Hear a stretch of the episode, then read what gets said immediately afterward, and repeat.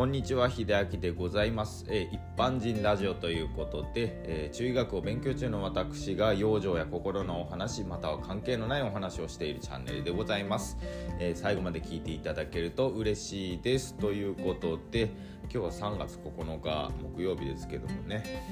ちょっとね僕もねあの昨日お酒飲んでねあの花粉症の症状が若干出てるんですけれどもまあ昔ほどではないのでねまあいいかなと思ってまあ、ひどい方は本当にもう今は薬とかね手放せないかとは思うんですけれどもあの、まあ、アレルギー症状ってやっぱりねあの出るパターンっていうかその出る時のなんかその自分の中で生活の中でなんか悪い習慣があったりとかあるとやっぱりアレルギー症状みたいな強く出るんで、まあ、僕みたいなそのお酒みたいなその刺激物アルコールへカフェインとかあとタバコ吸う人はニコチンとかね。まあ特にそうなんですけれどもね。あとは糖ですね。砂糖ですね。あの生成された糖を取りすぎると良くないってのはもうこれ何においても多分知られていると思うんですけれども。まあ今の時期だったら特に花粉症あのヨーグルトがいいとか言われて花粉症に対してね。ヨーグルトは結構取られる方いるかもしれませんが食べるなら無糖です。で無糖だしあのヨーグルト自体は結構あの乳製品っていうのはあんまり食べ過ぎちゃうと、まあ、体の中がちょっとドロってなってしまう。体の体液が少し粘着というか粘液がね増えてしまう。まあ単質と言われるねちょっと状態になってしまうんですね。水が冷えて固まった状態みたいなことを単質って言ったりするんですけどそういう状態になっても花粉症の症状がねちょっと強く出てしまうのでその点についてはねちょっとお気をつけいただきたいなと思っております。ねこうやってたまには中医学のちょっとお話もしてみたりなんかね、たまに役立つことを言ってるので たまに聞いていただけるといいかなと思います、えー、今日の本題はですねまあ本当に自分のことなんですけれどもあの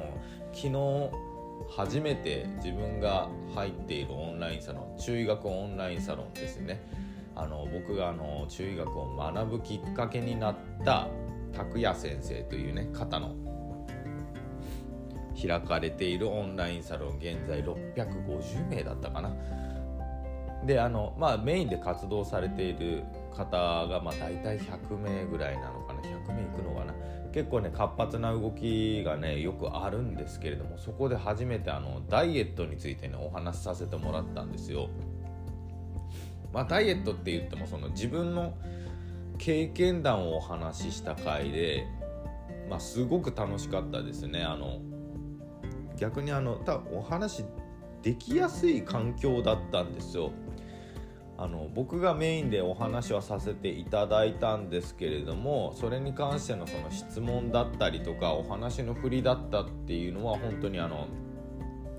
一緒に活動されているあのサロンメンバーさんがやってくれたので本当にあの僕の力だけでやったんじゃなくてもうその方たちがいたからこそなんか楽しくお話できたのでいや本当に助かったなと思って、えーと、この場を借りてねあの、まあ、スタンド FM の方でもねあの登録されてあのおかかおむすびさんだったりその遠野さんですね。あの本当にありがとうございました。いや本当になんか自分のあんまり話してないこととかそうですね。自分の経験だってそんな話すことないんですよね。実際の生活において。でこうやってサロンメンバーさんねあの実際そのリアルタイムで会ってるわけではないけどもなんかそういうところを見つけてくれて掘り出してくれて自分のその経験談を話してあそうなんだって言ってくれる環境ってなんかねすごく新鮮だしなんか自分の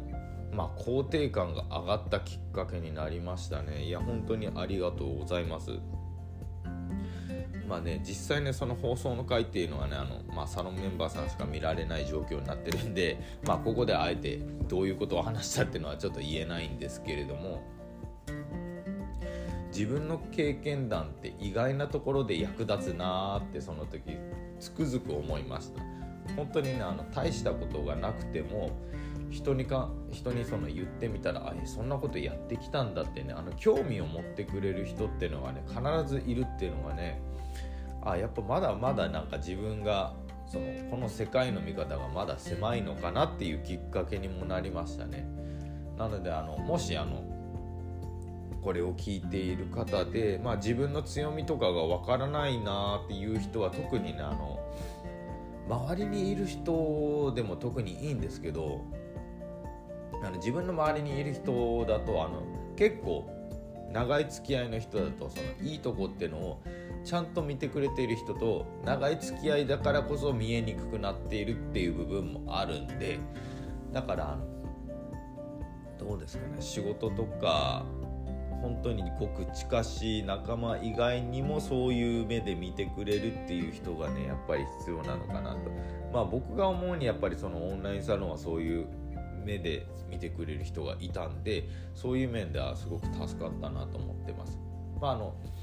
一番ね自分のいいとこって何だよとか他の人にはできないとこって例えば何があるみたいな感じでフランクに聞いてみてもいいかもしれないですね周りの方に。うん、なのであの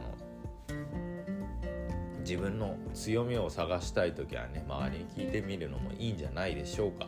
ということで昨日はオンラインサロンでダイエットのお話について自分の経験談を語ったよっていう、まあ、そんな回でございました。なんか自分が役に少し立てたかなっていうねちょっと満足感を得て昨日はよく眠りにつけましたということでなんか自分の日々に満足を持てるようなね満足感を持てるようななんか行動とか活動をねしていただけるといいかなと思います。最後まで聞いていただいてありがとうございました。それではまた。